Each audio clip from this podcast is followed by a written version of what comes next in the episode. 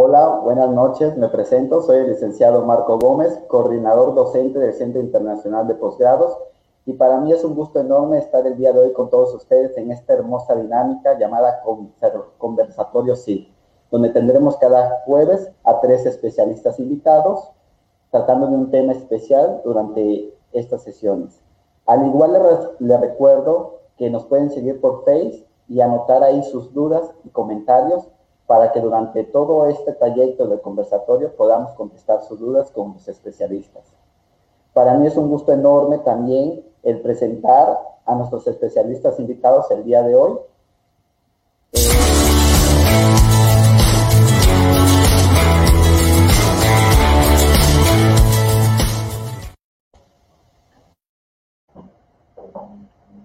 Nuestra primera invitada es maestra Ivonne Mendieta Domínguez.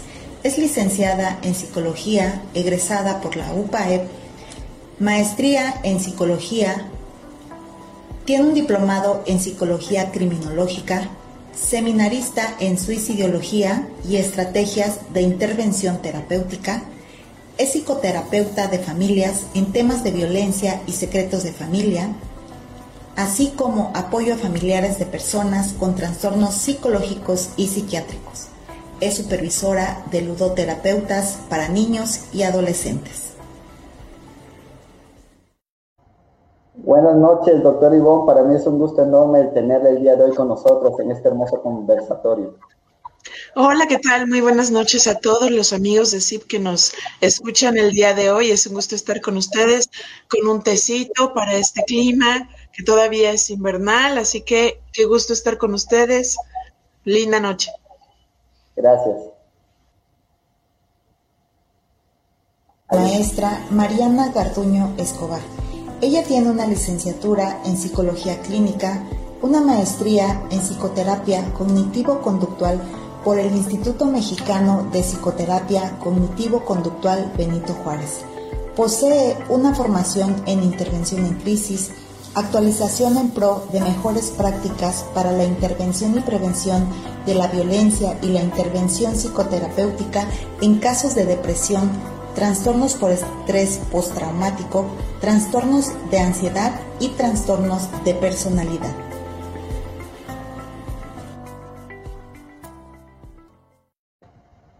Maestra Mariana Gardeño, bienvenida a este hermoso conversatorio donde hablaremos de crisis como tal también durante la pandemia.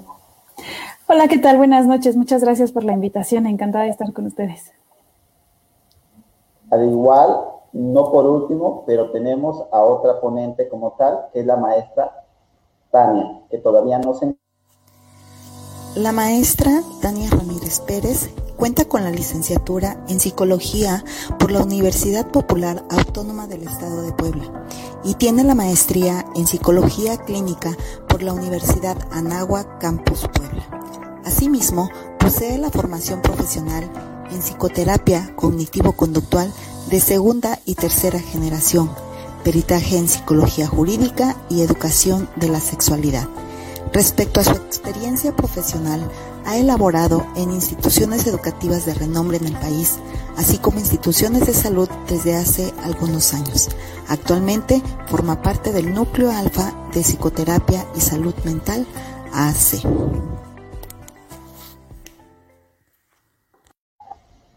En un momento más tendremos a la maestra Tania, eh, se retrasó un poquito, pero bueno, vamos a darle tiempo a que llegue y se conecte a la sesión con nosotros. Eh, le doy la palabra a la doctora Ivonne para hacer una breve introducción sobre el tema que hoy trataremos, que es la situación mundial actual y su correlación con el fenómeno suicida. Adelante, doctor Ivonne.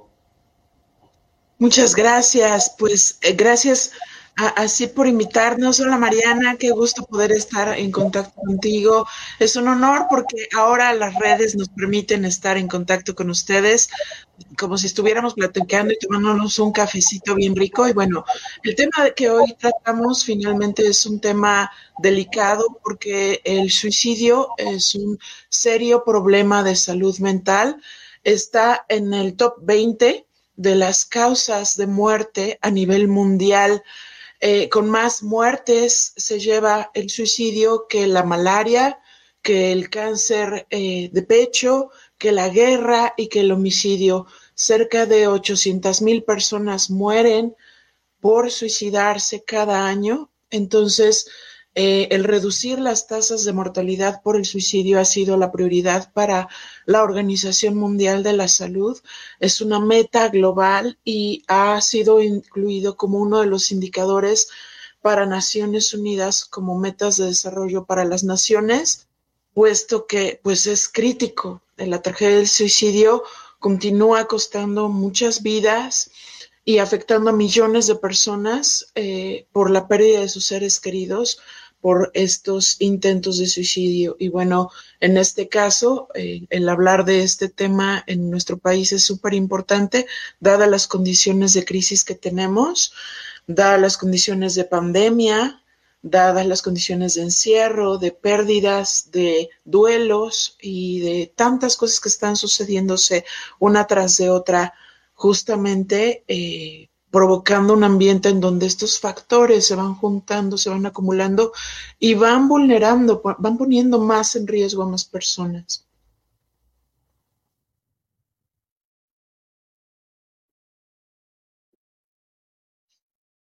Marco, no te escucho.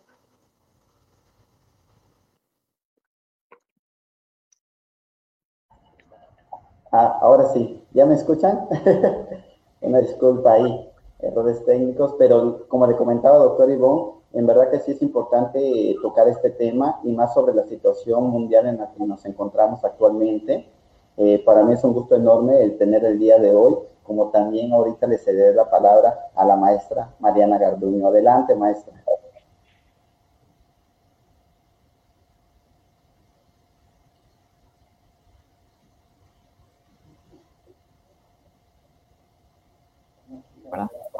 Ah, ya, está. disculpen. Sí, mencionaba que es súper importante esto que menciona la doctora Ivonne, que ahora a raíz de esta pandemia que nos ha tocado vivir a todos de forma global, ¿no? Es eh, muy interesante ver las consecuencias en la salud emocional y mental de las personas a consecuencia del aislamiento, a consecuencia de la ruptura de muchas relaciones este, pues, interpersonales, ¿no? Por este distanciamiento, los duelos que se han presentado al menos en nuestro país de formas completamente irregulares.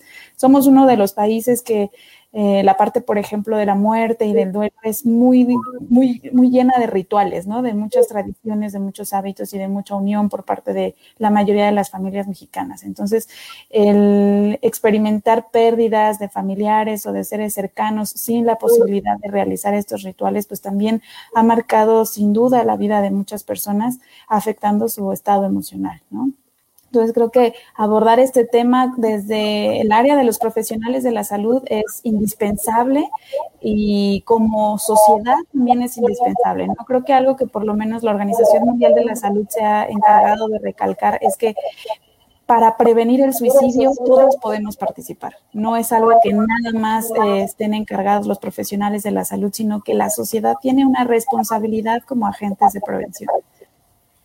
Sí, efectivamente, maestra, tiene usted mucha razón. Creo que en esta parte nos situamos en los primeros auxilios psicológicos como tal, donde cualquiera puede dar esa pauta o enriquecer esta parte de alguna persona que tenga esta prioridad.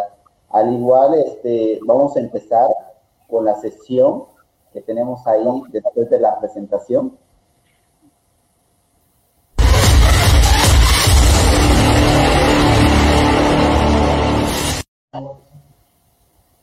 Bueno, estamos con nuestra sesión de preguntas. Recordemos que ya tenemos ahí algunas preguntas de auditorio que nos quieren hacer como tal. Yo tengo una que nos acaba de llegar y dice lo siguiente. ¿Cuáles son los factores de riesgo en el suicidio y cómo se puede prevenir desde la psicología? Adelante, maestro. Adelante. Bueno, de entrada, hay, quiero, quiero transmitirle a todos los que nos están escuchando, que se están tomando los minutos para vernos, que sepan que no es un solo factor, es una suma de factores combinados. No es, si tengo A, ya, seguro me suicido, o si tengo B, seguro me voy a suicidar. No, es uno y otro y otro que se entrelazan, se combinan y tienen que ver con mi vulnerabilidad de lo que he venido viviendo a lo largo de mi vida, cómo he crecido en resiliencia, cuáles son los eventos que he enfrentado de manera adversa a lo largo de mi historia. A lo mejor vengo remando contra corriente desde que era una niña, desde que era un niño, y llegado a, este punto, se suma que yo no estoy teniendo los apoyos, la red y, la claridad de ver que hay otras soluciones, otras alternativas, además de suicidarse. Y es importante verlo porque de entrada necesitamos entender que, que uno de los factores de riesgo del suicidio comunes a todos estos pacientes es el aislamiento, es la, el estar retraídos, el estarse preocupando por la muerte y estar todo el tiempo pensando, rondando por la cabeza los pensamientos de muerte, que haya pocos amigos cercanos alrededor, que haya pocos familiares y que si los hay, haya una especie de distancia emocional con ellos que no me permita confiarles lo que me está pasando o lo que he vivido, llámese un trauma, llámese un abuso, llámese una crisis, llámese una desgracia, que para ellos tal vez yo sienta es irrelevante, podría ser vergonzosa o, podría romper con lo que mi familia y mis amigos y mi pareja esperan de mí.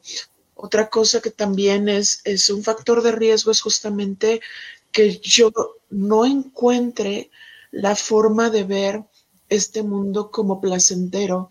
Y esto es como anedonia, que se va volviendo, ya no tengo razones para sonreír, la comida ya no me sabe y no es coronavirus, eh, ya, no, ya no le encuentro el gusto a la música, a la mirada de mis hijos, a levantarme por las mañanas. Y todo el tiempo estoy pensando, ya sea con la depresión o con la ansiedad, estoy pensando en lo que viví en el pasado o estoy pensando en, angustiarme por lo que viene, qué va a pasar si, qué tal si pasa esto, qué pasa si pasa otro. Y hay dos cosas importantes que están presentes que desde que Papacito Bandura estudiaba en Harvard este estilo de atribución, también estudiaba nuestro sentido de, esperanza y por supuesto lo contrario, la desesperanza, que quiere decir que pase lo que pase, cuente a quien le cuente, haga lo que haga, mi situación no va a cambiar.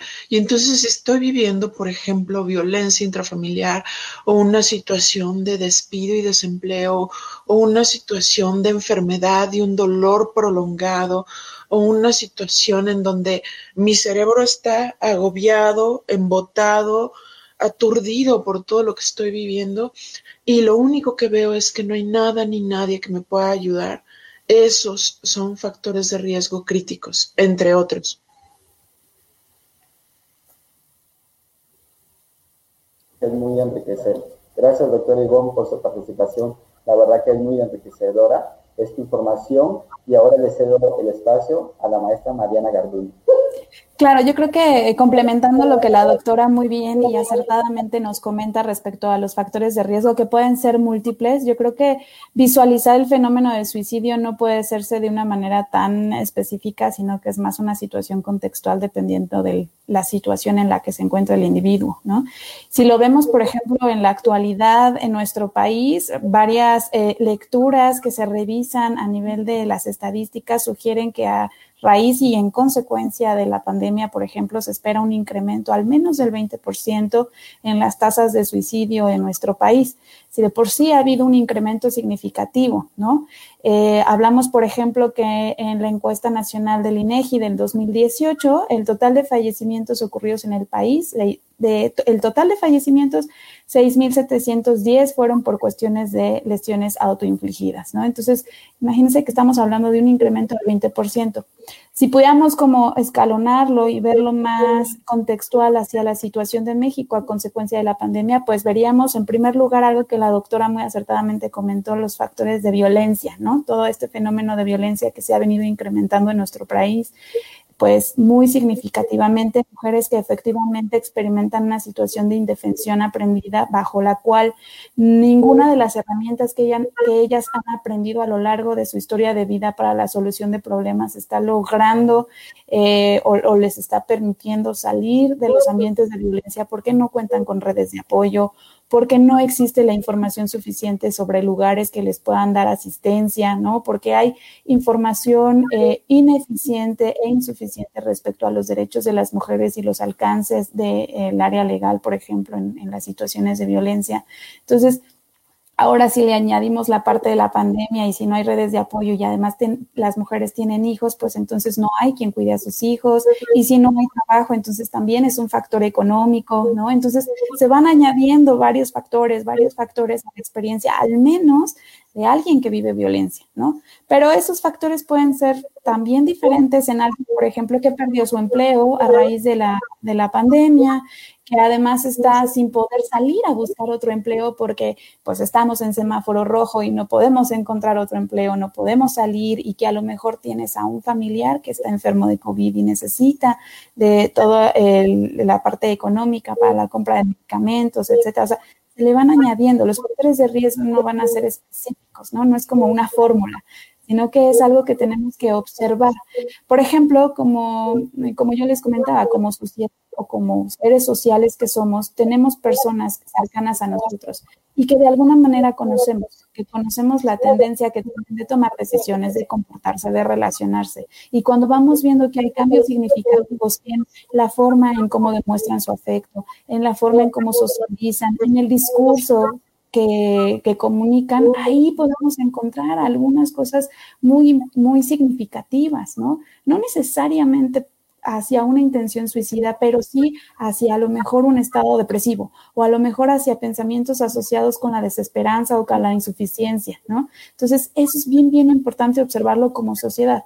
Como terapeutas es muy importante bueno, también como sociedad, ¿verdad? Pero como terapeutas es muy importante la desmitificación del suicidio. Hay muchos mitos asociados al suicidio que desafortunadamente en la actualidad todavía muchos terapeutas se encargan de fortalecer. Por ejemplo, terapeutas que tratan de trabajar eh, la ideación suicida con eh, estrategias de mm, como paradójicas, ¿no?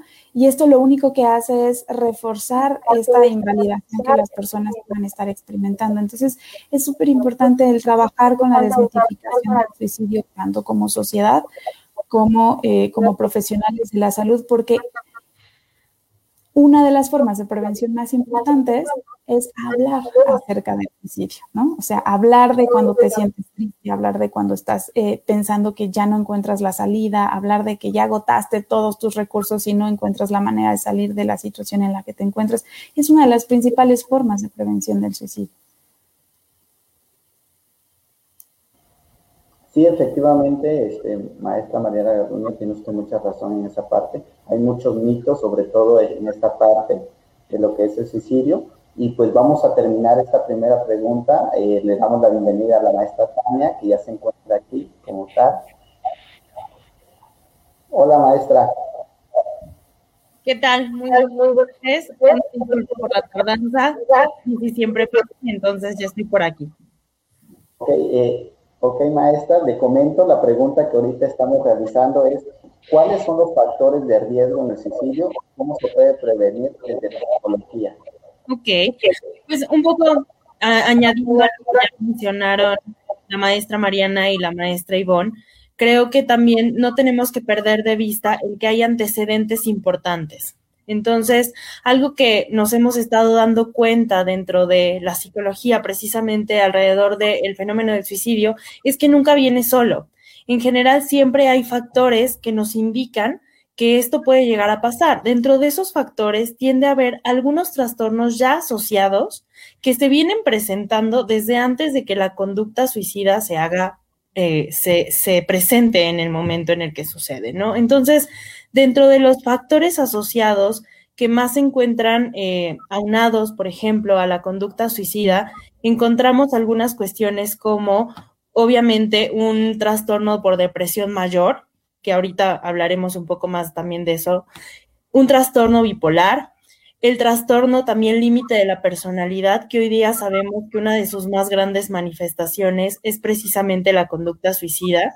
Y también podemos encontrar algunos otros factores de riesgo que son punta de lanza para desatar este tipo de situaciones, como lo son la violencia familiar, que ya mencionaba también un poco la maestra Mariana, como lo son una historia de abuso sexual o estar viviendo en este momento abuso sexual el consumo y el abuso de sustancias psicoactivas, con el consumo de sustancias como el alcohol, sabemos que también tiene una gran correlación con el fenómeno suicida y pues también algunas cuestiones como el acoso escolar, duelos, enfermedades terminales, que definitivamente cumplen con la creación de esta cognitiva a nivel pensamiento, que lo que se genera precisamente una desesperanza por parte de la persona no ver una vida que considera la pena ser vivida, entonces se genera este riesgo.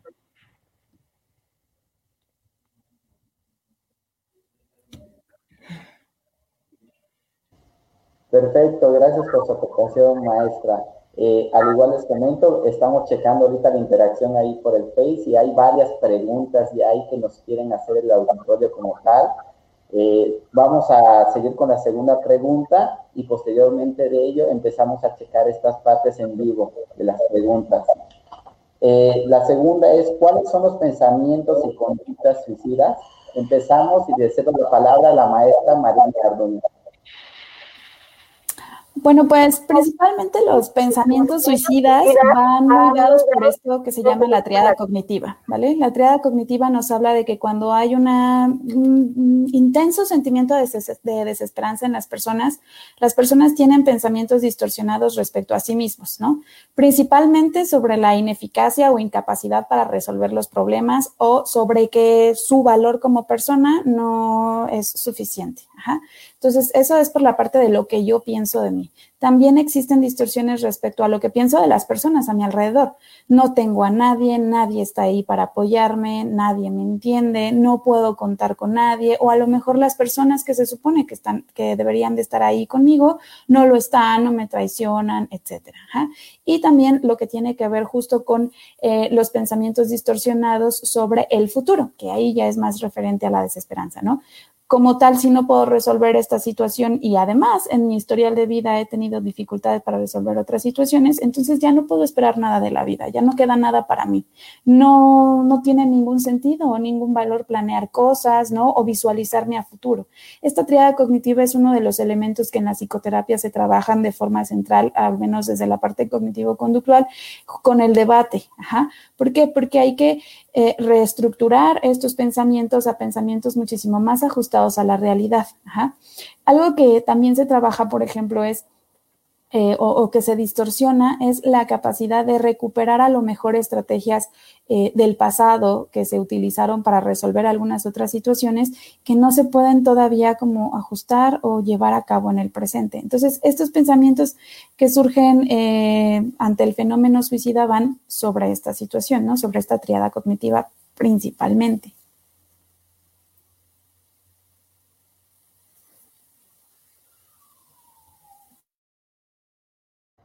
Gracias, maestra Mariana Garduño. Deseo la palabra a la maestra Tania Ramírez.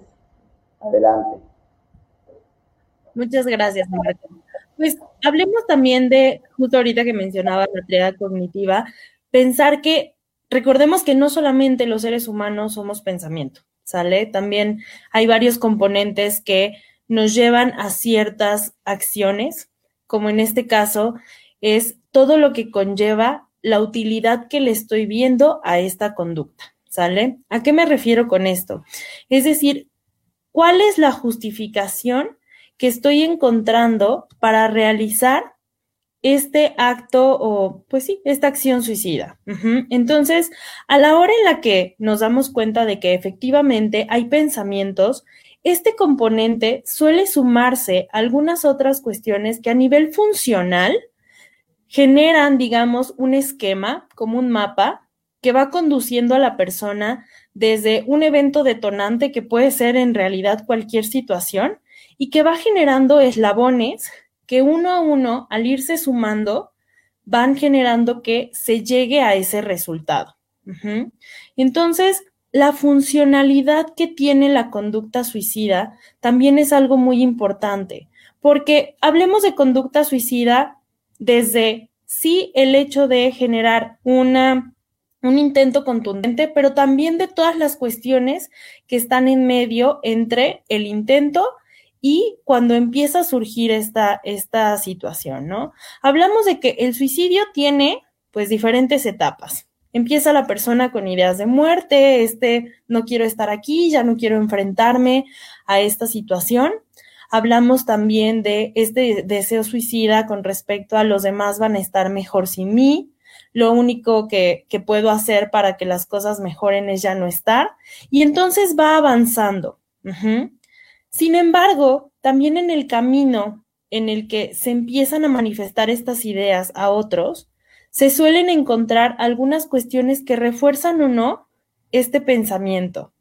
Si yo, por ejemplo, un adolescente, de repente digo en casa, es que todo estaría mejor si yo no estuviera, y recibo una respuesta de alguien que me dice, sí, efectivamente todo hubiera sido mejor si no hubieras nacido. Todos estos mensajes se van reforzando y se van sumando con estos otros factores que eran los que mencionaba que se vuelven eslabones de una cadena, que lo que le dicen a la persona es, efectivamente, vas por un buen camino, ¿no? Cuando en realidad pues sabemos que no es así. Entonces, encontrar no solo el pensamiento, sino también la funcionalidad que está teniendo este proceso para la persona es muy importante. La persona está buscando una salida, está buscando no ser una carga, está buscando a lo mejor resolver un problema. ¿Cuál es la función que desde su pensamiento le está encontrando a esto, ¿no? Encontrar ese, ese, esa situación, todo ese conjunto de situaciones, no solamente el pensamiento va a ser muy importante. Y en cuanto a la conducta, darnos cuenta que la conducta suicida es mucho más amplia de lo que en realidad a veces creemos. Creemos que la conducta suicida únicamente es el acto en el cual sí la persona atenta contra su vida, pero que es algo sumamente contundente y que tiene que haber eh, esta carta de por medio y que todo lo demás que se sale de ese esquema no es un suicidio, cuando en realidad la, la conducta suicida es algo muchísimo más amplio. Es algo que empieza desde esa aproximación hacia la autolesión la autolesión ya es una representación de la conducta suicida. También aquellas situaciones en donde ponemos en riesgo nuestra vida, aunque aparentemente no estamos buscando la muerte, es como este ejemplo de qué persona que sale a conducir en estado de ebriedad a 200 kilómetros por hora en una vía urbana considera que esto no es poner en riesgo su vida. Entonces, todas estas conductas para suicidas también forman parte del fenómeno como tal. No solamente aquel momento de una situación contundente, sino todas aquellas aproximaciones que van acercando poco a poco a la persona a llegar a este momento, pues, de, de terminar con un, con un suicidio, de concluir con un suicidio.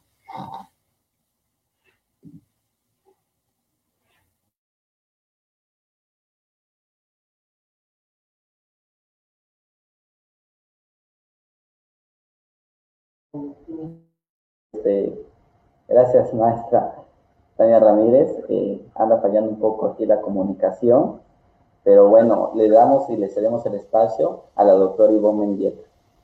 Gracias. Pues lo que ha dicho Mariana y lo que ha dicho Tania han sido verdaderas cosas enriquecedoras para todos los que están al pendiente de saber qué, pero qué piensa, pero qué siente, creo que es importante recordar que, nuestro mundo está lidiando con mucha incertidumbre, ahora más con la pandemia.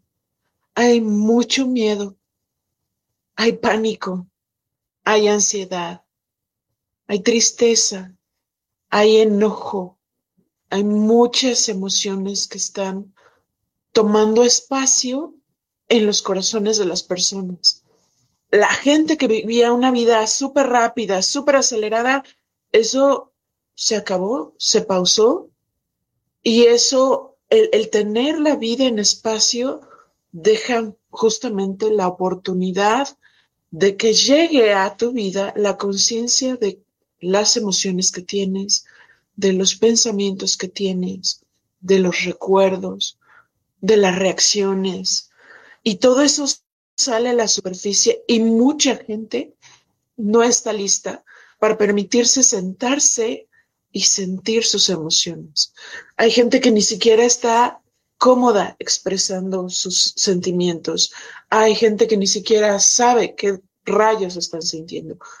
Muchas personas experimentamos y sentimos las cosas de formas muy distintas y eso está bien. Necesitamos no olvidar eso. Cuando alguien llega a pensar y a sentir que sería mejor suicidarse, lo vemos como, no, qué pánico, cuando en realidad es, es un el pensar en suicidarse es una de las experiencias humanas más comunes y más frecuentes en el ser humano. El tema no es que pienses que el suicidio es una respuesta. El tema es que busques qué hay detrás de esa ideación suicida. Tania y Mariana lo han dicho de forma muy elocuente. Eh, el cambio es, es un componente de la vida que está en la naturaleza y que está en nosotros, pero a veces no estamos listos para un cambio repentino como el que estamos viviendo hoy todos los días. Es difícil de aceptar y es difícil de ajustarse y toma mucho valor aprender a ser flexible en tiempos de crisis. Y mientras esto puede ser un gran reto, vale la pena ver qué tan flexibles podemos ser para, para aprender a, doblarnos bajo presión, pero no a rompernos. Por eso, eh, con los pacientes, una de las cosas que más me pasa es ayudarlos a explorar a esto, a lo que le tienen tanto miedo. Por ejemplo, hablando hace rato de las estadísticas, hoy la estadística mundial de, la mayor incidencia de suicidio está a los 13 años. Y en nuestro país, los resultados que abarcan de 2019 a 2020 23 en promedio, aunque todavía no llegamos a ese año, el promedio con respecto a lo que venimos tomando desde 2016 es que por cada tres varones que se suicidan hay una mujer que lo hace. Sigue siendo un tema más de varones. ¿Y, ¿Y qué es lo que estamos diciendo con esto? Estamos diciendo que las relaciones humanas están en un gran periodo de prueba en este momento y entonces cuando decimos, es que no entiendo por qué lo piensas, no entiendo por qué lo sientes, es como si te cerraras a sentir la experiencia fundamentalmente humana. Mucha gente tiene miedo, no necesariamente está deseando morirse, pero sí está encontrando mucho dolor en continuar viviendo, mucha tristeza, mucha angustia, todo lo que te decía hace un momento. Entonces, ya, o sea, desde lo más simple hasta lo más complejo, desde equilibrar que ahora ya no estoy sola, ya no tomo decisiones por mí, ya estoy rodeada de personas, o en lugar de estar rodeada de personas, ahora estoy sola, o, me estresa demasiado trabajar en casa, o me estresa no saber de qué voy a sobrevivir mañana. Eh, eh, me cuesta mucho trabajo tolerar a mis propios familiares. Eh, las experiencias que hemos tenido anteriormente juegan un rol enorme para saber cómo lidiamos con toda esta ideación y con todo este sentimiento. Insisto, el enemigo no es el pensar en el suicidio. Por eso es tan importante en el tema de la prevención ayudar a las escuelas y ayudar a las familias a sacar el tema a la luz. No hay nada que afecte tanto a nuestras familias, eh, mexicanas como los secretos de familia. Hablar de lo que nos está pasando, hablar de lo que nos está doliendo, hablar de lo que nos está matando.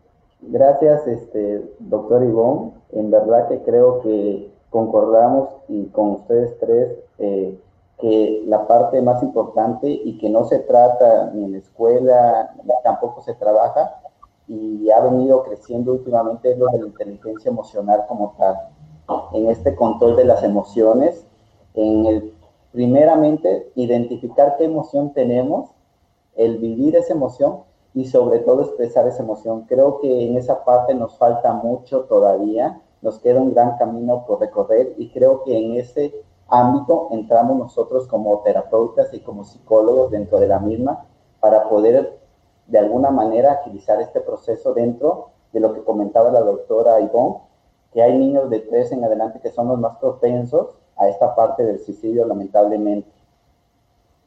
Al igual, ahorita vamos a tener una eh, pequeña pregunta eh, aquí del, del auditorio.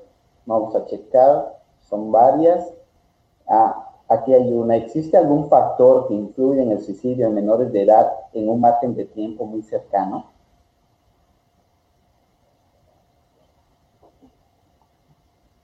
Adelante, este, maestra Tania, le cedo la palabra. Ok, voy a, voy a interpretar un poco, estaba pensando a qué se refería con lo de margen de muy cercano.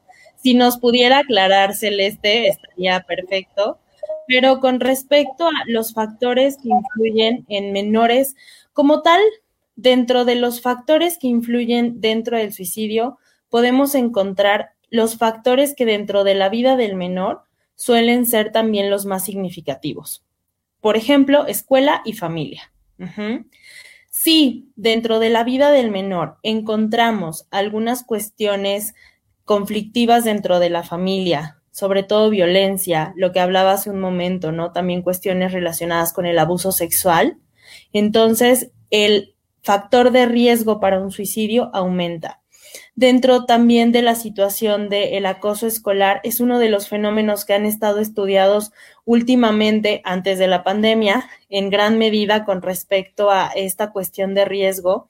Encontramos también que el apoyo de las escuelas, la educación emocional y toda esta cuestión de construcción de una red social como un factor protector es en efecto un factor protector, pero también cuando no se trabaja de esa manera se convierte inmediatamente en un factor de riesgo.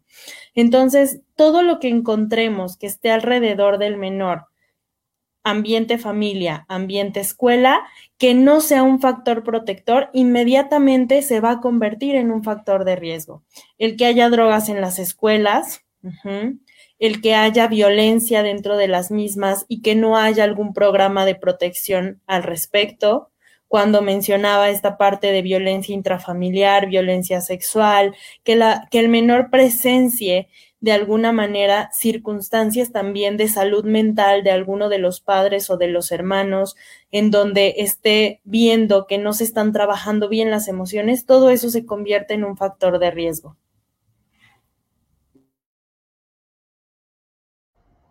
Gracias, eh, eh, maestra Tania. Eh, seguimos con Mariana Gardoña, el deseo del espacio.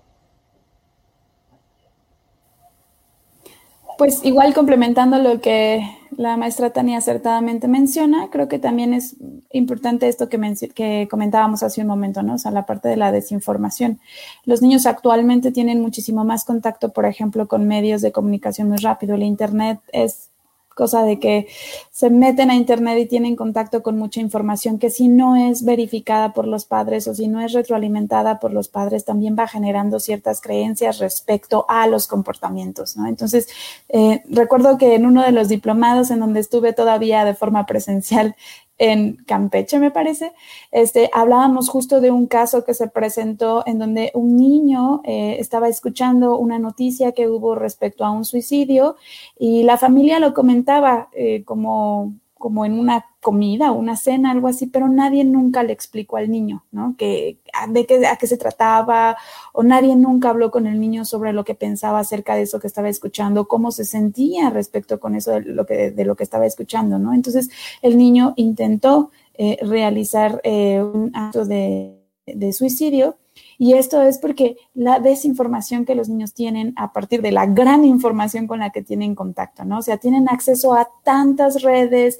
tienen acceso a tanta información. Simplemente si nosotros eh, vemos los noticiarios, pues ya también pasan la información así como muy muy gráfica y los niños ven esa información en los videojuegos, no porque los videojuegos sean malos, sino porque es muy importante tener una retroalimentación por parte de los padres, ¿no? No es nada más darles el acceso a este tipo de herramientas, sino saber que tenemos que estar ahí como padres para guiarles y para explicarles de qué se tratan ciertos temas, ¿no? Y que ante cualquier duda pueden recurrir a los padres para, eh, para hablar sobre las situaciones que tengan duda o curiosidad. La curiosidad no es mala, lo que es malo es que no se aclaren los temas que dan curiosidad, ¿no? Entonces, muchas veces tampoco es que eh, puedan acudir necesariamente con los padres por las situaciones de violencia, ¿no? Pero siempre, por ejemplo, por parte de los maestros, si hay la oportunidad de hablar sobre el suicidio en las escuelas, reiterarles que siempre pueden encontrar a alguien con quien recurrir, a alguien a quien le pueden contar. Es muy importante que los niños tengan eh, redes de apoyo también, ¿no? O sea, que sepan que hay personas de confianza con las que pueden contar no importa que no sean en la familia. Hace poco igual daba un taller con los niños en el lugar en donde trabajo y yo les decía, bueno, tenemos que tener a nuestras personas de confianza que podemos contar con nuestros dedos de la mano. Y muchas veces esas personas de confianza no son mamá y papá. A veces son otras personas, a veces puede ser un vecino, a veces puede ser una maestra con la que tengo acercamiento, a veces puede ser el terapeuta, ¿no? Si hay la oportunidad. Pero es muy, muy importante que desde pequeños ellos sepan con quiénes pueden contar para aclarar dudas, para hablar sobre temas que les den curiosidad y que no les den la respuesta de, ay, ¿tú qué preguntas para eso? Eso es cosa de grandes. Ese tipo de respuestas son, son las respuestas que tenemos que quitarnos del chip, ¿no? Para la crianza con los niños. Si están preguntando sobre un tema de adultos, tendríamos que investigar por qué, tendríamos que indagar por qué están preguntando por eso. ¿Qué es lo que sienten al hablar de ese tema o qué piensan sobre ese tema? ¿Qué, qué está construyéndose en su mente respecto a ese tema. Eso es súper, súper importante porque nuestra función como adultos, como cuidadores o como criadores de esos pequeños, es ir rectificando esas ideas erróneas que desde pequeños se pueden ir desarrollando. Le agradezco mucho, eh, maestra Mariana, por esta parte y ahorita estoy checando eh, que está complementando su pregunta, este, Celeste Constantino. Ella hablaba que en el estado en donde vive sucedieron muchos suicidios en muy poco tiempo, el rango de edad está entre los 7 años y la mayoría fueron educados, entonces me llama la atención si hay algo que lo detone. Eh, nos, ah, eh, si gusta, eh, le, cedemos un ratito la palabra a la, a la maestra, Tania, por favor, y seguimos con la maestra Ivonne después. Sí, un poco, ahora que ya está la aclaración, complementando eh, esa parte en específico, ha habido algo que eh, periodísticamente se ha manejado mucho, que es el efecto Werther, que viene a raíz de una obra literaria en donde al escribirse esta obra literaria que hablaba sobre el suicidio, se vio que posteriormente ocurrieron muchos suicidios.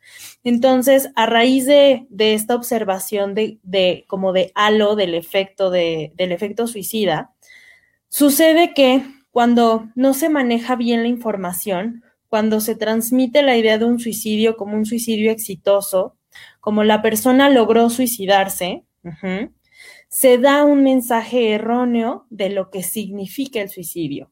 Entonces, si esto, por ejemplo, en chiquitos, y realmente no tiene nada más que ver con los niños, tiene que ver en general, lo escuchamos en medios de comunicación porque no existe el cuidado adecuado de la información y entonces hay personas que a lo mejor ya tienen esa idea en mente y escuchan que alguien más lo hizo, invita, digamos, esta situación a una especie de contagio. Entonces, es algo que se ha ya hablado un poco más. Incluso hoy día, por parte de la Organización Mundial de la Salud, hay una guía específica para medios de comunicación de cómo deben de transmitir las noticias al respecto de un suicidio y cómo no se deben de hacer. Entonces, lo que probablemente ocurrió en tu localidad fue que si estos niños escucharon ese tipo de mensajes en los medios de comunicación y pues obviamente lo escuchan con respecto a que fue otro niño, se, digamos que se contagie esta idea y aunado a los demás factores de los que ya hablábamos, pues puede que se haya dado esta situación de contagio. Gracias. Gracias, este, maestra Tania, por gran aporte. Y terminamos esta pregunta con la doctora Ivonne. Adelante.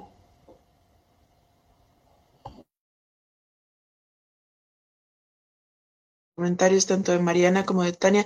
Yo solo agregaría que eh, nuestros niños hoy viven un mundo diferente al que tenían antes, eh, un mundo inmerso en redes. Sin embargo, ellos viven muy cerca la muerte, sobre todo en los casos en los que ellos perciben la amenaza de muerte en su entorno y, por ejemplo, cuando creen que papá va a matar a mamá en una discusión, cuando un miembro de la familia es hospitalizado porque está enfermo o porque intentó suicidarse, eh, cuando se murmura entre los pasillos de la casa que alguien se ha muerto, que alguien intentó dañarse, cuando eh, la guerra, cuando las circunstancias económicas de pobreza, cuando eh, el entorno social le obligan a pensar en que se va a morir porque no va a lograr vivir y comer para llegar al día siguiente, cuando ve en la televisión eh, los, las películas de, guerra o, las noticias simplemente y, ve que, que la condición de estar vivo, la condición humana es morirse. El niño se va familiarizando con la idea de la muerte. Y otro punto que, bueno, retomo de lo que ya habíamos mencionado, incluso Tania un poco más sobre esto, que hay adolescentes, y por eso eh, mencionábamos el tema de los adolescentes, que manifiestan desde muy temprana edad psicopatología. Eh, más allá de las tendencias y más allá de las influencias de las redes sociales, hay niños que cuando pertenecen al grupo de eh, la personalidad borderline, tienen muchas dificultades en construirse como personalidad. Y entonces los cambios son brutales para estos niños y en lugar de crecer como saludables, seguros y tranquilos, los vínculos que establecen con las personas a su alrededor, llámense padres, amigos, hermanos, banda, eh, mercado, entorno, empiezan a, darles un mensaje en donde empiezan a agredirlos, pero al mismo tiempo los enseñan a proteger a quienes los agreden. Y entonces empiezan a generar una vida llena de conflictos y justamente con esta forma de relacionarse a través del conflicto los va aislando. No es que vivan solos, sino que empiezan a aislarse y empiezan a experimentar experiencias adversas de vida que los van haciendo eh, tener un estilo relacional ausente, evitativo, em, caótico, que en realidad no permiten que exista una especie de apego con las figuras parentales normales. Entonces, em, son niños que han estado expuestos a negligencias, a alguna falta de apoyo, probablemente alguna desgracia familiar y, no, y a veces en algunas ocasiones no es, no es algo que podamos ver a simple vista, no es como que digamos, ah, esas familias no sabían cuidar a sus hijos. No, eh, no podemos jugar a la, al adivino, no es tan simple. Lo que sí vemos es que no ha habido alguien que le enseñe a estos niños la resiliencia. Em, como que esta inconstancia emocional es lo que reina en sus relaciones y entonces no pueden desarrollarse en armonía y, y su desarrollo psicoinfantil no es coherente. Empiezan a sentir amor y odio por papá y mamá y empiezan a describir a, una mamá muy cruel, pero es una mamá a quien ellos quieren cuidar, a proteger. Y cuando alguien les quiere dar afecto, eh, le huyen. Entonces, si los estímulos que recibe a su alrededor ese niño o esa niña son malos, todo su desarrollo se desorganiza. Por eso, por eso hablaba hace rato eh, Tania de eh, los pilares del desarrollo infantil, eh, escuela, casa, comida, esfínteres, juego, lo básico que les da estructura. Hoy tendríamos que hacer una autopsia psicológica para saber qué pasó en esos casos. Insisto, no, no, no jugamos al, al adivino, tratamos de explicar un poco qué pasa con estos niños que están viviendo este tipo de situaciones en este estilo de crianza, en la sociedad en la que estamos el día de hoy, con mala alimentación, mal sueño y expuestos a redes sociales. Excelente, eh, excelente ponencia y sobre todo excelente conversatorio. La verdad es que estoy leyendo los comentarios y todos están eh, placenteros, todos están felices con el tema que tocamos el día de hoy. Eh, el tiempo es corto, se va de volada, realmente con tres ponentes como ustedes, más aún, en verdad. Eh, vamos a ir por la última pregunta. Sé que hay muchas preguntas todavía que faltaron el contestar, pero estamos cortos de tiempo. Pero vamos a tratar de hacer otro conversatorio para tratar de indagar más sobre esta parte importante del suicidio. Eh, aquí me indica que me gustaría que abordaran las consecuencias y la intervención en familias que sufrieron pérdida por suicidio. ¿Cómo abordaríamos esa parte de las consecuencias después de la muerte, entiendo yo, del suicidio de una persona, de algún familiar? Eh, empezamos con la maestra, le cedo el espacio a la maestra Mariana Garduño. Pues en el trabajo con familias que experimentaron una situación de un familiar que, que cometió suicidio, es muy importante primero en la parte terapéutica permitir la expresión emocional, ¿no? Sabemos que en algunos familiares puede existir culpa, ¿no? Porque entonces viene como todo este, eh, pues a lo mejor remembranza de todo lo que ocurrió y empiezan sí a observar a lo mejor distintos signos de modificaciones en el comportamiento, en la afectividad, etcétera, ¿no? Entonces puede existir culpa, es permitir la expresión de la culpa, permitir la expresión de, de el enojo también que puede estar muy caracterizado en los familiares, ajá. Y eh, como algún proceso de duelo o como se trabaja en la parte del duelo, pues es la parte de la elaboración de, ¿no? O sea, el, el resignificarlo y el permitir el desarrollar las habilidades suficientes para continuar con la vida justo sin caer en este sentido como de culpa, eh, digamos, disfuncional, que entonces ya no quieran eh, continuar con su vida o que haya consecuencias significativas en sus actividades cotidianas, ¿no? Cabe, recalcar que es un proceso y no todos los miembros de la familia van a vivir el proceso de pérdida de la misma manera, ¿no?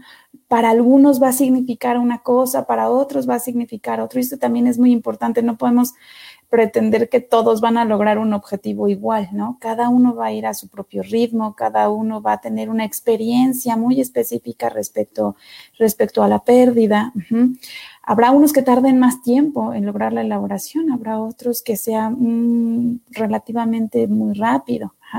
Pero lo importante es permitir la expresión de las emociones en la terapia funcionar más como un contenedor justo de esas, de esas emociones, de esos sentimientos, de esas ideas que puedan irse generando y que con el tiempo se van a ir reestructurando, ¿no? Pero sí es como funcionar como ese soporte, ese soporte que esas familias necesitan para lograr esa eh, elaboración de la pérdida. Entonces, todo es mucho a partir de la parte afectiva. Yo, yo me centraría ahí desde la parte terapéutica, ¿no? No tanto abordar la parte de pensamientos porque pues, la parte de los pensamientos son una consecuencia natural, ¿no? Si nosotros perdemos a un ser querido, vamos a tener pensamientos como de a lo mejor lo pude haber hecho de, forma diferente, si lo hubiera escuchado, si hubiera estado ahí, etcétera, ¿no? Estos pensamientos van a ser una consecuencia, digamos, esperada.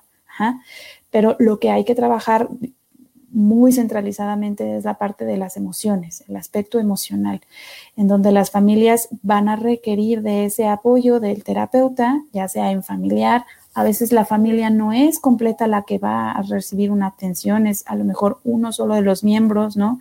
Eh, o dos o tres, o sea, es, es, algo muy, muy específico para cada caso, ¿no?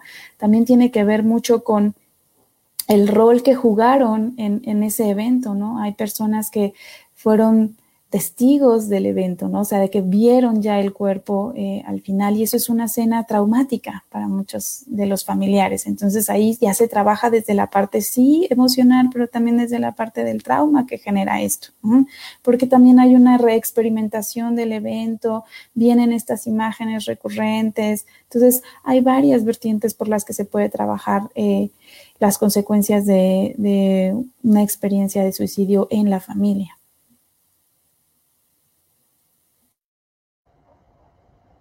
Gracias, eh, maestra Mariana. Eh, le cedo la palabra a la maestra Tania Ramírez. Gracias, Marco. Pues añadiendo lo que mencionaba Mariana hace un momento con respecto a la mitificación alrededor del tema del suicidio. Creo que cuando un fenómeno así sucede y que dentro de una familia hay muchísimos pensamientos asociados al mismo. Una de las tareas más importantes es con respecto al derribar mitos de aquellas cuestiones por las cuales la familia cree que ocurrió el fenómeno. Es una de las cosas más importantes que, que se tiene que trabajar con la familia. Otro de los componentes que yo consideraría importantes va alrededor también de lo que se cree que se pudo haber hecho. ¿no? Tratar de trabajar con las personas que en su momento pues no tenían a lo mejor los recursos, no tenían la información para poder haber hecho las cosas de forma distinta y en el caso de haber existido algún tipo de psicopatología, también hacer conciencia de la enfermedad, aunque ya haya ocurrido el evento, hacer conciencia de la enfermedad con la familia para que se dieran cuenta que en cuestión, incluso aunque suene un poco frío, estadístico, la posibilidad de que ese evento sucediera en ciertos diagnósticos en específico era muy alta. Hablamos, por ejemplo, de trastornos relacionados con eh, cuestiones psicóticas, hablamos de trastorno bipolar, hablamos de trastorno límite de la personalidad, en donde aunque la persona haya tenido a lo mejor una historia y haya diferente y haya tenido a lo mejor más factores de protección, por la misma situación orgánica, estadísticamente el riesgo era muy alto.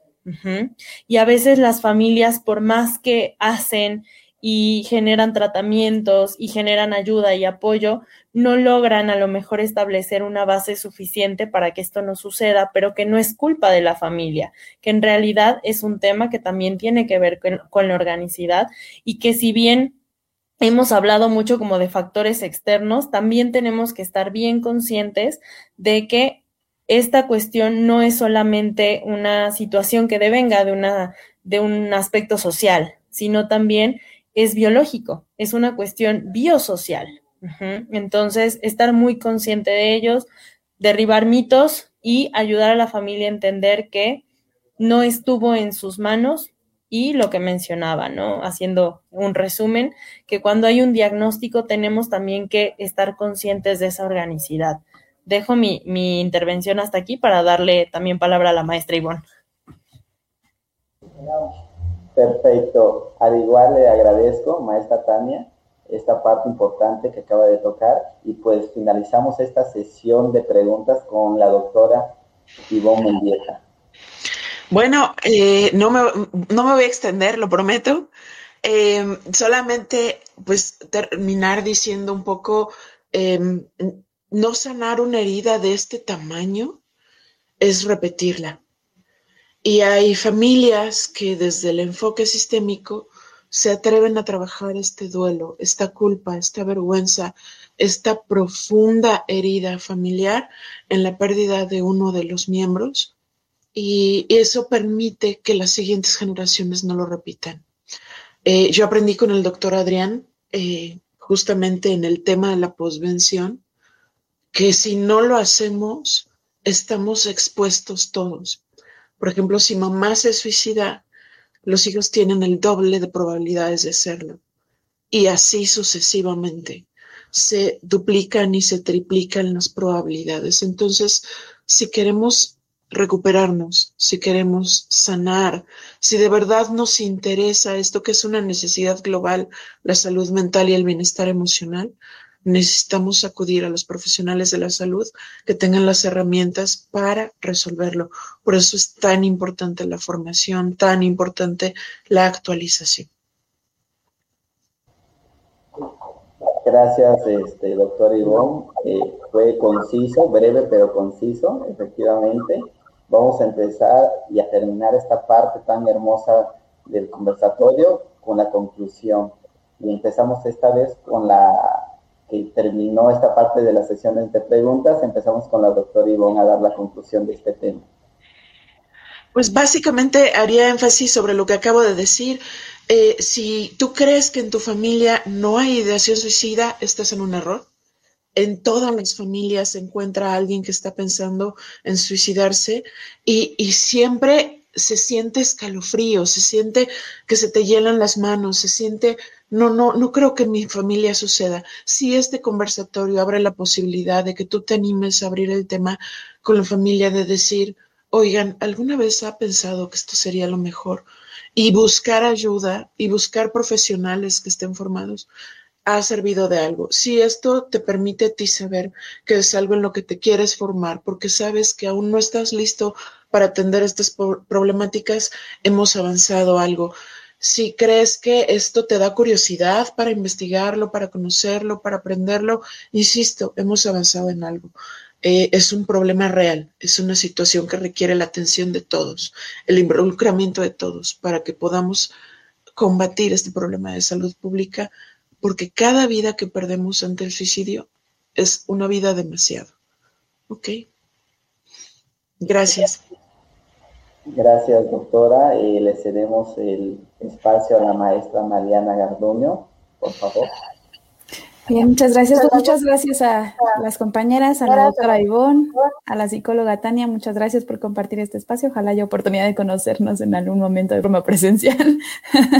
este, y pues, como conclusión, yo puedo decir que eh, es súper importante que como profesionales de la salud nos actualicemos que desarrollemos habilidades para el trabajo con este tipo de población que es puede ser cualquiera de nuestros pacientes, o sea, creo que esto es bien bien real y me sumo a lo que dice la doctora muy acertadamente, el suicidio y las ideas de suicidio pueden estar en cualquiera de nosotros, en cualquier momento de nuestra vida. Entonces, eh, especializarnos en esto y actualizarnos en esto nos va a dar muchísimo mayores herramientas para la calidad de atención que tenemos con todos nuestros pacientes, ¿no? Si este es un tema que, les interesa, es súper importante tener un acercamiento y una actualización sobre el tema. Y como sociedad, yo lo que les decía al principio, ¿no? Como sociedad somos un eslabón fundamental de prevención para el suicidio, ¿no? Eh, desde escuchar a alguien que tuvo un mal día, ¿no? Y que dice que ya no le encuentra sentido a la vida, desde aquel amigo que te llama a las 3 de la mañana para decirte que se siente solo y que ya no tiene sentido nada, escuchar todo eso ya hace que estemos haciendo una diferencia para esa persona porque bien pudimos no contestarle el teléfono y se le puede reafirmar justo la idea de que efectivamente no hay nadie que lo escuche. Entonces, esos pequeños actos de la vida cotidiana, el escuchar empáticamente y activamente, esos pequeños actos van a darle una idea diferente a alguna persona que lo necesite en ese momento. Entonces, creo que a partir de esta de estas relaciones que podamos establecer a partir de la compasión y a partir de la empatía, podemos hacer muchos cambios en aquellas personas que justo en algún momento de su vida están pensando, no tengo a nadie, no tengo a nadie que me pueda ayudar, no voy a lograr salir de esta. Entonces, ser agentes de cambio como sociedad y ser profesionales de la salud capacitados para brindar la atención al suicidio es indispensable desde cualquier trinchera en la que trabajemos, con niños, con adultos, con familias, con mujeres, con hombres los hombres son los que más llegan al suicidio, son los que más lo intentan. Y en nuestra sociedad, al menos en México, es por muchos factores, porque los hombres no pueden hablar de sus emociones, porque los hombres no pueden hablar de sus problemas. Este es el espacio ideal para empezar justo a modificar esa masculinidad. Si eres hombre y te sientes triste y estás desesperanzado, habla, habla acerca de lo que sientes y de lo que piensas, aunque sea muy difícil, rompe esquemas y habla. Es muy, muy importante hacerlo. Muchas gracias. Gracias, este, maestra Mariana Garduño, y finalizamos esta parte de conclusión con la maestra Tania Ramírez. Pues igualmente, muchísimas gracias a la doctora Ivonne, a la maestra Mariana. Creo que definitivamente ha sido un espacio muy enriquecedor. También en algún momento me encantará conocerla a Mariana en persona, a la maestra Ivonne ya tengo el gusto de conocerla en persona. Y pues con lo que me gustaría concluir es un poco relacionado también con lo que mencionaba Mariana, ¿no? Creo que estamos en un momento social muy sensible a muchos cambios. Estamos en un momento que nos ha enseñado que todo lo que era aparentemente de cierta manera ha cambiado. Y por lo tanto tenemos también que darnos la oportunidad de justamente cambiar esquemas, que a partir de este momento, que todo esto que está pasando a nivel mundial, a nivel salud, a nivel político, a nivel económico, que podamos conjuntarlo de alguna manera para darnos cuenta que necesitamos cambiar las cosas, que necesitamos empezar a hablar más sobre nuestras emociones, que necesitamos conocer nuestras emociones, que es uno de los grandes factores por los cuales hay tantos problemas en cuestión de salud mental. Empezar por ese factor, conocer nuestras emociones, conocernos a nosotros mismos de manera genuina. Voltear a ver a los demás, dejar a un lado por un momento el teléfono celular y voltear a ver a la persona que tenemos enfrente. Observar compasivamente. Y pues definitivamente quienes estamos en este rubro de la salud mental, seguirnos capacitando y que si esta es una de las cuestiones que nos está trayendo muchísima consulta actualmente es porque algo está ocurriendo al respecto y nos está llamando a investigar al respecto, a no quedarnos únicamente con lo que ya tenemos, sino también a crecer en ese aspecto para poder ayudar de una mejor manera a quienes acuden a nosotros. Entonces, de forma muy empática y compasiva, como bien mencionaba Mariana, tratar de encontrar ese camino a través de la profesionalización, creo que es algo muy importante y pues finalmente también invitar a las personas que están en este, en este auditorio a que se capaciten, ¿no? Con nosotros, donde quieran, pero que se capaciten, porque definitivamente necesitamos tener más recursos al respecto de, de todo esto que está sucediendo. Entonces, muchísimas gracias nuevamente. Espero que haya sido una noche con mucha información muy valiosa y que definitivamente estas preguntas también espero puedan tener un espacio para que encuentren una respuesta más adelante. En verdad, gracias, este, maestra Tania. Eh, les agradezco a cada una de ustedes y también agradezco al auditorio por estar conectados Sé que muchos de ellos en la noche ya llegan del trabajo, llegan cansados, pero aún así están aquí con nosotros. Se les agradece y también a ustedes porque sé que su tiempo y su calendario es demasiado apretado, pero les agradezco que hayan aceptado esta invitación del Centro Internacional de Posgrados. Eh, antes de finalizar, eh, me encantaría que eh, cualquiera de ustedes me pudiera hablar un poquito más del diplomado que tenemos y vamos a aperturar este 7 de febrero, que esperamos de este diplomado que es de intervención en crisis y atención al suicidio, donde ustedes son nuestras ponentes en la misma diploma.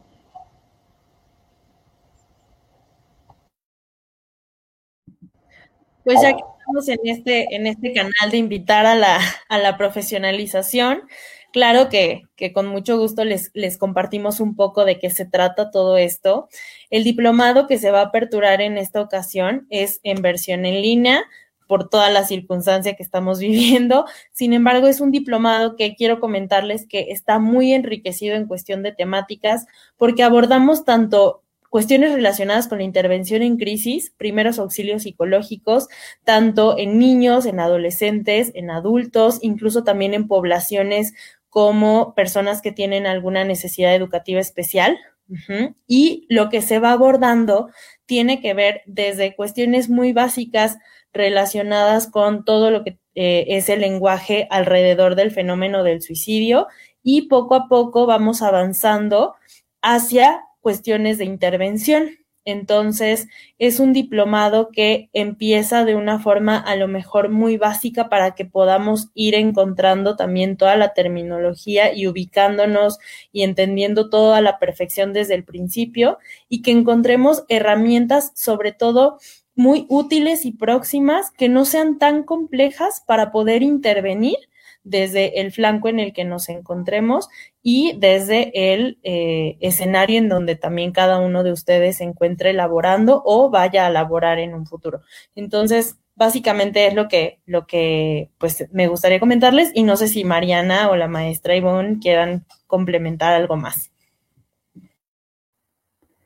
Pues eh, nada más complementando lo que acabas de mencionar, eh, es un diplomado que abarca justo varias áreas, muy dinámico. En esta ocasión que se va a aperturar 100% eh, en línea, pues nos va a permitir también hacerlo mucho más práctico. Creo, creo que es algo esencial, por ejemplo, en, el desarrollo de habilidades, no nada más adquirir la teoría, sino también llevarlo a la práctica, cosa que a mí en lo personal me encanta mucho siempre poder este, hacer sesiones este, constructivas con los casos que yo les pueda este, compartir y también casos que los profesionales que tomen el diplomado puedan ir compartiendo y justo eso, ¿no? O sea, se va haciendo un conocimiento constructivo de ampliación y de desarrollo de habilidades, tanto para la intervención en crisis como también para la atención en casos de suicidio.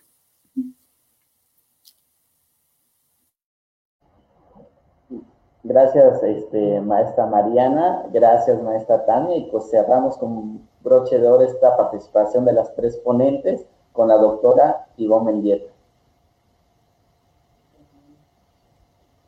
Formar parte del equipo de docentes. Eh, el diplomado, bueno, y, como tal, está bien armado, eh, bien fundamentado y creo que es súper interesante ir avanzando de la mano porque justamente la idea es que eh, las dudas queden resueltas, que los materiales sean puntuales, precisos, concisos y que eh, las interacciones que tengamos eh, con nosotras y con los demás docentes del diplomado sean enriquecedoras para la vida real, ¿no? Que no se queden en algo que, que es una constancia, que no se queden en el tintero, sino que en nuestra vida real hagan cambios y, y cambios hacia lo mejor. Gracias, este, doctor Ivonne Mendieta. Eh, le agradezco mucho su participación. Gracias nuevamente, maestra Mariana Gardoño y también maestra Tania. Excelente conversatorio. En verdad, le agradezco también nuevamente al auditorio que se quedó hasta el final en esta participación de nuestras tres ponentes. Y solo me queda comentar que para estamos aquí en video, pero también vamos a estar a través del podcast nos pueden encontrar ahí en Spotify, ya va a estar ahí también este eh, conversatorio. A partir de que termine esta, esta dinámica, recordemos que este primer este, temporada es de ocho capítulos, donde tendremos a cada ponente de las que participan en nosotros en distintos diplomados, pues va a seguir así de fenomenal, genial, para que nos vayan escuchando en el camión, de trabajo. Ahora sí que no hay forma de que se pierdan este tema tan importante. Esa era la sorpresa para finalizar, ya estaremos ahí también en Spotify. Y pues nada más recordarles que el próximo jueves a la misma hora tendremos un, eh, un tema muy interesante que habla sobre el cuidado nutricional en enfermedades crónico-degenerativas. Al igual, las invito. Al igual será por este medio y pues no queda más que agradecerles, maestra, que pasen muy buenas noches. Gracias por su participación. Saludos. Un abrazo desde la distancia. El Centro Internacional de Posgrados es una institución que promueve el éxito de nuevas generaciones con la implementación de modelos educativos de vanguardia, donde se forman alumnos críticos, reflexivos y analíticos a través de la formación continua. Actualmente tenemos presencia en Chiapas, Oaxaca, Veracruz, Tabasco, Campeche, Yucatán, Quintana Roo y Colima. Por ello, hemos creado un sistema de educación virtual que pueda adecuarse a tus necesidades de aprendizaje y formación. El Centro Internacional de Posgrados ha realizado alianzas científico-académicas con diversas instituciones Universidad de Estudios Avanzados, UNEA, quien brinda el respaldo curricular con validez oficial ante la Secretaría de Educación Pública. La Universidad de Estudios Avanzados y el Centro Internacional de Posgrados firmaron un convenio de colaboración a través de la red Aliad Universidades, la cual busca ser la llave para transformar vidas. Para mí es un honor compartir este momento en donde queda sellada nuestra alianza y compromiso con el Centro Internacional de Posgrado. Es por eso que la Universidad Nacional de Estudios Avanzados, quien la preside la doctora Ana Isabel Vázquez Gómez como rectora, y, en su representación. Hoy 8 de agosto hacemos un equipo garantizado al respaldo y a todos los diplomados que imparte el Centro Internacional de Posgrados. Tenemos muy claro que es mediante la educación que nosotros podemos cambiar nuestra realidad, la realidad de nuestro Estado y también de nuestro país. Es por eso que cada vez buscamos eh, alianzas que fortalezcan todas nuestras acciones en pro de la educación de los jóvenes y profesionistas de nuestro país. Además, el Centro Internacional de Neurociencias para el Desarrollo Humano Cerebro, que cuenta con presencia en ocho países de Latinoamérica. Asociación Colombiana de Neuroeducación, ACOLNE, LIN, Learning Innovation Catalyst, con presencia en Estados Unidos y en España. TEO, Centro Psicointegral en Guatemala, Colegio Mexicano de Nutrición Clínica y Terapia Nutricional, Veraca y Emotiva.